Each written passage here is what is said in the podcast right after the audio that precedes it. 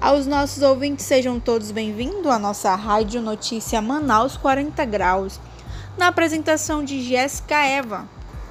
Aqui você acompanha as nossas principais notícias ocorridas nas últimas 24 horas em Manaus, no Amazonas, no Brasil e no mundo.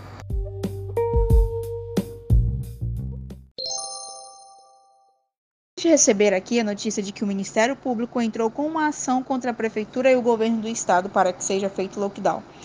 Vamos interagir com os nossos ouvintes, vamos ouvir o que eles têm a dizer sobre isso.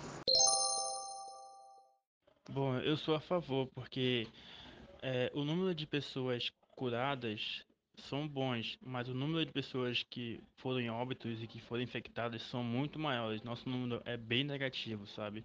Então eu acho que se o número está tão negativo assim, significa que as pessoas não estão respeitando o mínimo, sabe? Então acho que sim, demoraram muito para fazer isso aí, demoraram muito, sabe? Tava mais que na hora. Boa noite. Bom, eu vou dar uma opinião minha, né? É, se tiver que existir o lockdown, tem que existir realmente severamente, com polícia, com multa, com o que for com o que for. Mas eu sou a favor que feche supermercado, drogaria, loja de construção, loja de bebida, loja de do que for. Porque as pessoas, as, a maioria no caso, não tem a conscientização da gravidade dessa doença, não tem a, a noção do que muitas das vezes não tem cura porque o paciente já chega no seu limite, né? E se for para fechar durante 10 dias, pelo sim, pelo não, vai doer no bolso de todo mundo, vai doer talvez na conscientização de todo, de todo mundo, né? Você sai, às vezes, você vê as lojas abertas funcionando mais ou menos, mas está funcionando. E as pessoas não estão nem aí, não usam máscara, é, ou às vezes é, usa máscara e não usa álcool em gel, ou usa álcool em gel para estar passando perfume. Enfim, as pessoas precisam de um, de um susto, de um, de um sacudimento assim para entender a gravidade do problema. Então, assim, eu sou a favor, mas que feche tudo. Feche supermercado, drogaria, tudo. Ah, vou morrer. Tu teve aí dois meses, mano, para te pensar. Pô, eu devia ter usado máscara. Pô, eu devia ter feito tudo que tem que ser feito. E a pessoa não faz, é, é um pouco complicado. Mas Manaus, sim, precisa realmente de um susto. Precisa entender que o negócio é grave. Precisa entender que, que morre, que nem sempre ou um amigo ou um, uma pessoa da família sai ileso da situação, entende? Então, eu sou a favor. Então, também sou a favor do lockdown.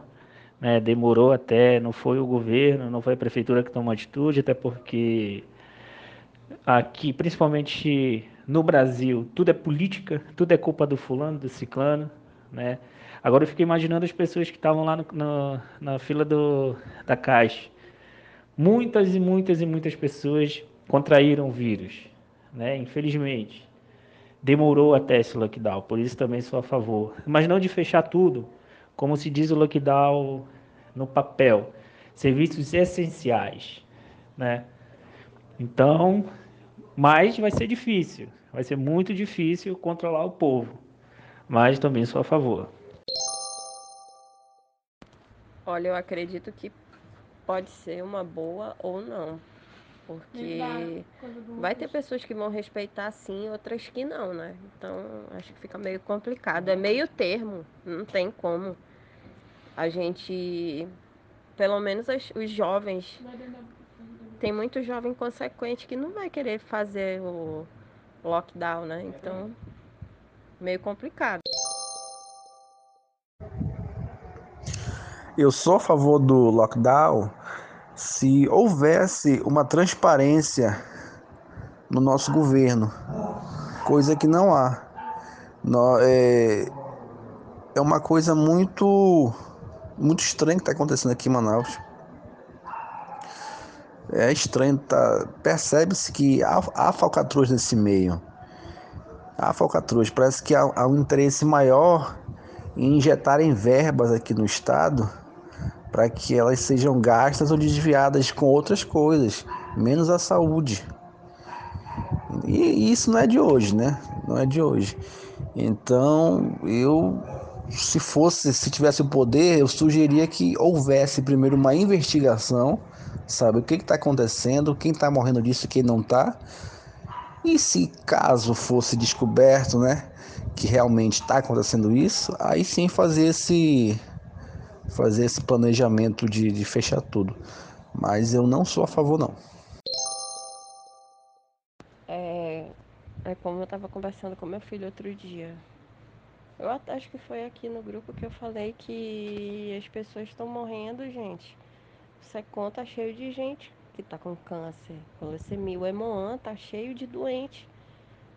Crianças, adultos, senhores já, idosos. Eu moro aqui perto do Hemoan. Então, as salas vazias querendo que as pessoas vão doar sangue, mas não pode. E ter aglomeração, enfim é tanta notícia, é tanta informação. E outra, não morre 400 pessoas num dia, não. Como a mídia divulga. A gente tem. Para para pensar um pouco, porque é, isso causa terrorismo na população, causa pânico, né? E aqueles que não têm condição de ir no supermercado comprar comida, já pensou, já parou para pensar como vai ser Vai, vai morrer muita gente de fome, gente.